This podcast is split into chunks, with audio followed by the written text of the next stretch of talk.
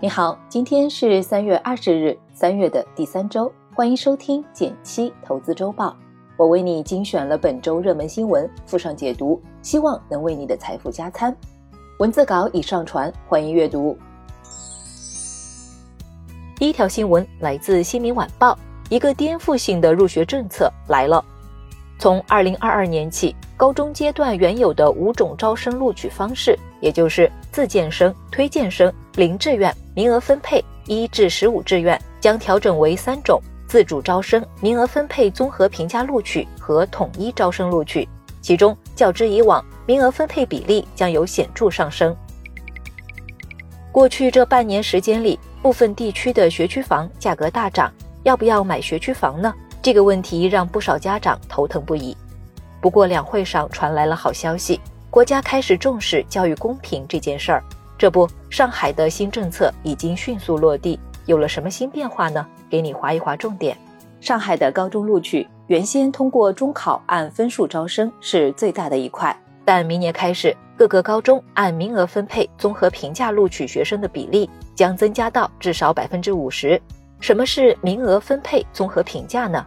简单来说，就是根据事先分配好的名额，在各个学校里，根据各种维度的分数，选出最好的学生入学。这样的变化并不意味着中考不重要了，中考分数仍然会是考核的重点。但是有一个重大的变化，就是教育资源的分配更加公平了。具体的体现就是名校的入学名额会公平地分配到每一个学校。在原来的政策下，由于教育质量高低不均，于是家长们纷纷涌向学区房，让孩子上最好的学校。但新政下，每个学校的尖子生都有希望进入重点高中上学，所以短期内学区房的热度可能就要降下来了。新政策是否会铺开到全国，目前还不得而知。不过，这体现出政府执行教育公平的决心。第二条新闻来自三十六氪。小贤治理的大门道，你知道吗？几天前，日本最大二手交易平台 m 卡 c a i 宣布将与阿里合作启动跨境销售。对于中国用户而言，某种程度上可以实现二手商品的全球购。这几年，“断舍离”这个词越来越火。阿里和日本最大二手交易平台合作，背后反映的是冲动消费后的剁手战利品。既占用了大量闲置空间，也给财务上增加了负担。这种情况下，将家中闲置物品变现的需求不断增加，二手经济慢慢渗透到了生活中的方方面面。最近有二十万基民涌入闲鱼转卖商品，热度可见一斑。我们都知道，信任是二手交易的命门，尤其是到了互联网时代，线上二手交易变成了陌生人交易，二手交易平台承担了信任桥梁的作用。根据研究报告来看，国内二手电商市场的大头已经被闲鱼、转转两个强者占领，他们一共占据了超过百分之九十的市场份额。不过，还有一些二手交易电商专注在某一领域，比如二手书、二手车、二手电子产品，甚至还有二手奢侈品。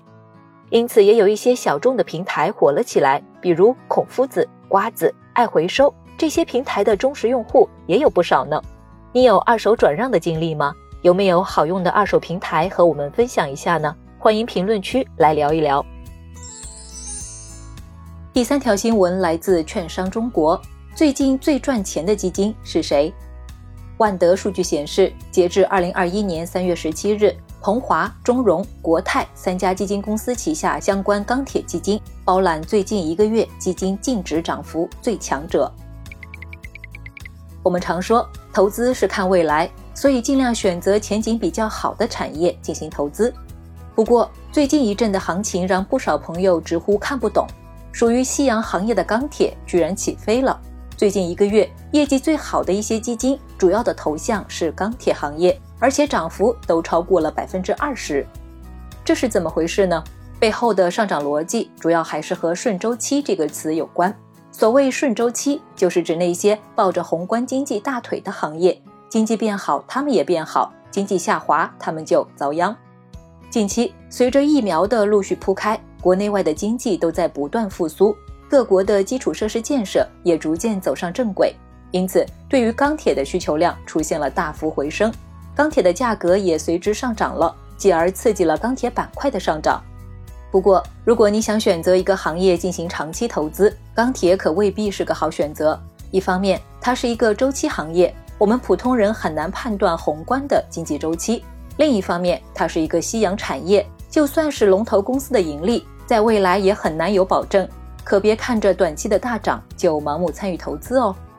获取更多基金投资攻略，微信搜索“简七独裁，简单的简，七星高照的七，回复“电台”即可。接下来，让我们看一下本周的其他重点新闻。来自国家统计局的消息，受上年同期基数相对较低影响，各县城市商品住宅销售价格同比涨幅均有所扩大。据测算，二月份一线城市新建商品住宅和二手住宅销售价格同比分别上涨百分之四点八和百分之十点八。来自北京日报的消息，近日怪兽充电向美国证监会递交招股文件，谋求在纳斯达克市场 IPO，冲刺共享充电宝第一股。怪兽充电目标在今年上半年上市，募资额为三亿美元。好了，本周的财经新闻就是这些，感谢收听。一元加入实操营系统入门理财，每天十分钟，学会钱生钱。报名方式请查看文稿或私信咨询我。点击订阅简七投资周报，每周六上午简七与你不见不散。拜拜。